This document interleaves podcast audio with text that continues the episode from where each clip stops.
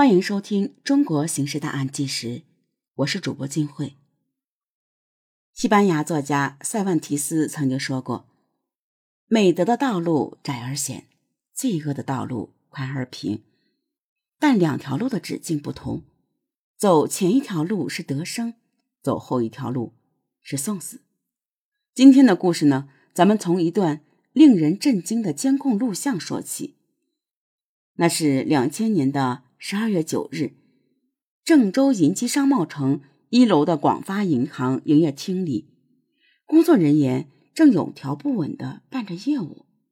然而，就在这天下午四点五十分左右，一个蒙面男子旁若无人地走进大厅，然后将一个盒子样的东西粘挂到了三号营业窗口的防盗玻璃上。那是个什么东西呢？定睛一看，原来是炸弹。于是工作人员赶紧按下了报警器。然而，面对急促的报警声，蒙面男人根本不为所动。他拉掉了拉火管，把摇晃的炸弹固定好后，才转身离开。就在他离开后不到两秒，轰的一声，炸弹就爆了。很显然，蒙面人是来抢银行的，而且作案手法娴熟之极。他从走到营业厅到安放炸弹，整个过程呢不超过三十秒。然而，就在炸弹爆炸后，此人做出了更为疯狂的举动。看着玻璃没被炸碎，蒙面男人又拿出了一把铁锤，开始一下一下的砸着防弹玻璃。请注意啊！银行柜台安装的防弹玻璃足足有三厘米厚，硬度呢相当于五厘米的铁板。而且此时警方已经接到报案，正火速赶到现场。所以呢，这个蒙面男人再不逃跑，几分钟之后呢，就可能被束手就擒。可见他心理素质是多么的强大。这个蒙面男人只是加快了抡锤的速度。当他砸了二十多下后，那面完整的防弹玻璃竟然全部脱落。就在此时，又有两名蒙面劫匪出现在监控里面。他们拿着编织袋，迅速爬进柜台，将现金一捆捆的扔进了袋子里。得手后，据目击者称，守在门口的一名劫匪。往门外扔下炸药包，并连开几枪后，便趁着混乱消失在人群中。那么，这是哪起案件呢？这就是当年轰动一时的“幺二九”郑州特大银行抢劫案，也是新中国成立以来郑州市发生的第一起使用爆炸装置抢劫银行的案件。四名劫匪呢，不到五分钟，不仅抢了近。二百万元巨款，还枪杀了一名安保人员，可谓是嚣张至极呀！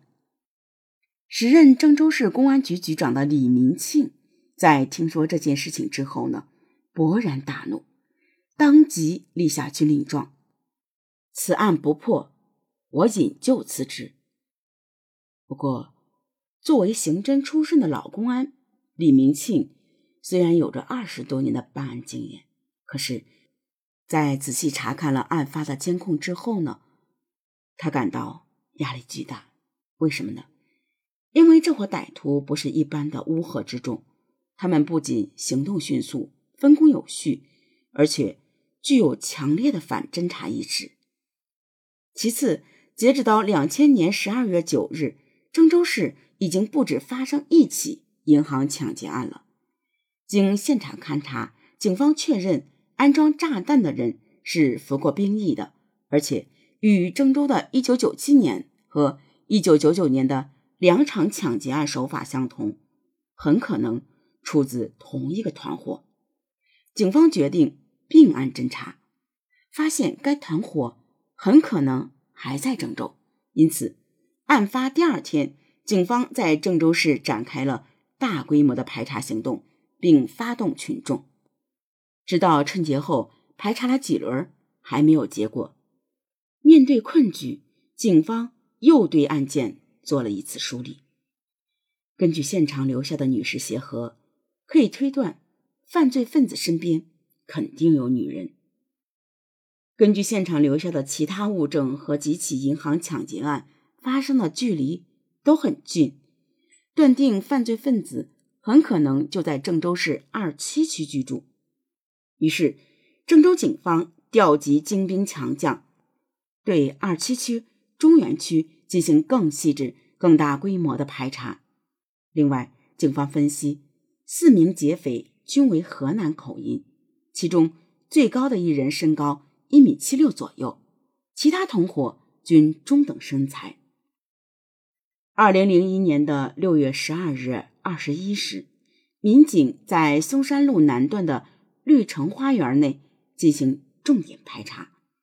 当查到该花园二十四号楼一单元七楼十四号时，第一次敲门，没人开，民警们便下楼，但刚走下楼梯，感觉屋里又有人，便返回再次敲门，门打开了，里面是个女人。首先引起民警怀疑的是，四个房间有三个房门都镶有临柜牌榉木球形门锁，房门是旧的，锁却是新的。这锁显然是专门安上去的，怎么一下子就装上了三把？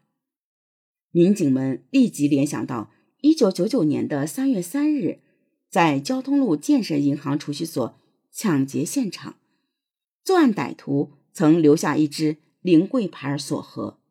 当时，歹徒为了装作案用的工具，用了一个榉木球形门锁的盒子。这是当时该起银行劫案。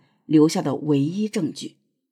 此后呢，专案组把此锁盒作为重要线索，让侦查员们作为破案依据。因此，这几位民警一看这么多积木锁，立即条件反射，顿生怀疑。为了不打草惊蛇，民警们避开这把可疑的锁，只问了这房门是打哪儿买的。这名女子说，是从航海路旧货市场。